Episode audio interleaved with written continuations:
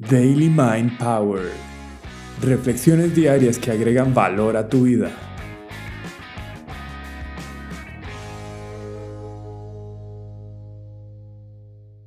La polarización y la confirmación te limitan.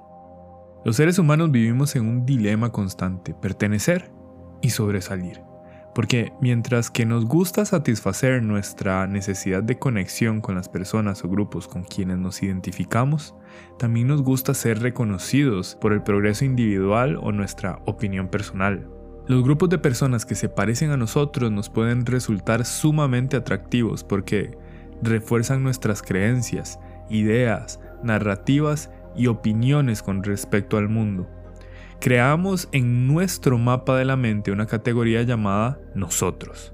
Ser parte de nosotros significa comodidad para nuestro cerebro que utiliza mucha energía en los ambientes desconocidos para asegurar nuestra sobrevivencia. Individualmente estamos propensos a caer en dos sesgos cognitivos que se refuerzan con las interacciones entre nosotros. Uno de ellos es el sesgo de la polarización, que nos hace dividir el mundo en dos, blanco o negro, bueno, malo, correcto, incorrecto, nosotros o ellos.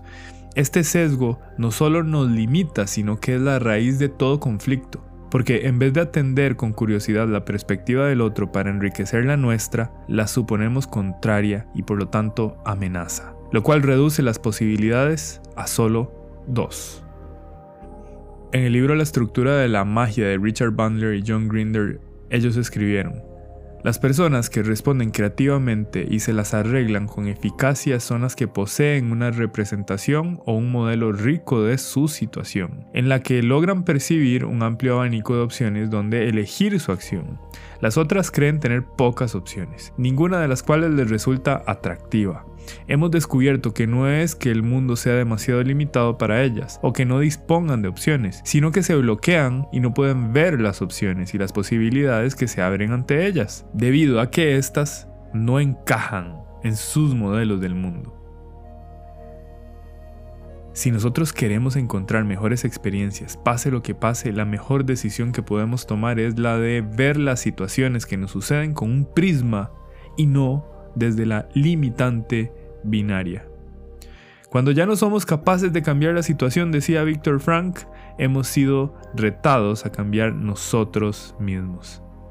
El otro sesgo es el de la confirmación. Esta es la inclinación natural a prestar atención a toda aquella información que refuerce nuestras creencias y teorías. Le han llamado profecías autocumplidas o efecto Pigmalión este atajo de la mente surge para confirmar aquellas ideas que habitan nuestra mente y nos puede llevar a reducir las opciones con las que atendamos las vicisitudes de la vida.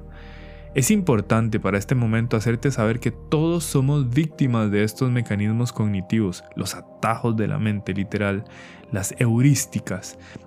Parte de la condición humana lo cual nos deja con un llamado para asumir con responsabilidad e intención nuestras interacciones, la información que consumimos, las conversaciones que tenemos y sobre todo el llamado a cuestionarlo todo, en especial nuestras ideas más arraigadas, esas que tienden a dividir el mundo en dos. El Laboratorio de las Conversaciones Difíciles de la Universidad de Columbia es iniciativa del psicólogo social Peter Coleman para estudiar la polarización en los conflictos morales y cómo y qué tipo de diálogos pueden promover mejores prácticas para alcanzar acuerdos, reduciendo la tensión entre las partes.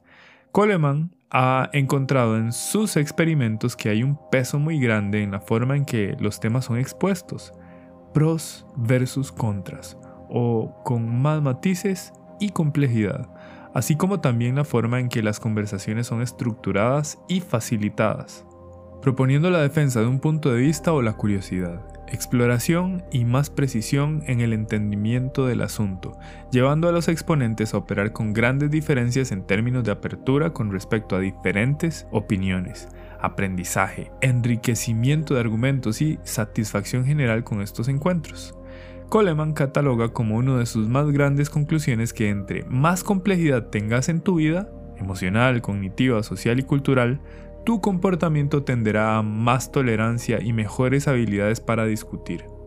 Para mejorar en esta área, Peter y su equipo recomiendan buscar ser parte de discusiones con más personas, en especial aquellas que tengan diferentes opiniones, experiencias, culturas y objetivos distantes a los tuyos. Los seres humanos somos seres muy complejos, naturalmente llenos de contradicciones, y es por ello que el trabajo interior es necesario para alcanzar la tranquilidad que nos trae la buena vida, aquella que ha sido examinada, diría Sócrates. Porque solo así podemos conocernos, encontrar narrativas más ecológicas, o sea, de beneficio para nosotros y nuestro entorno, y vivir una experiencia emocional más placentera. Te menciono un tercer sesgo que quizás es el peor de todos, el sesgo de creer que yo no estoy sesgado. Todo lo que leas, todo lo que hagas, toda conversación, todo estímulo externo, toda preferencia, necesidad o recuerdo es un atajo para decidir tu comportamiento u opinión. El trabajo consciente solo te da la ventaja de decidir intencionalmente lo que más te conviene a vos y a quienes te rodean.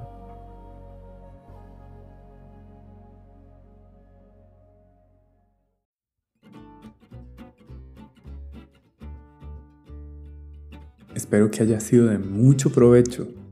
Séneca decía, no hay manera de disfrutar la posesión de algo valioso a no ser de que tengas a alguien con quien compartirlo.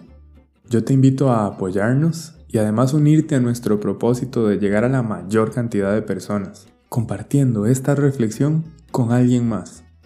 Gracias por estar presente y no te olvides de encender las notificaciones para estar pendiente de todas las novedades y suscribirte a nuestro canal.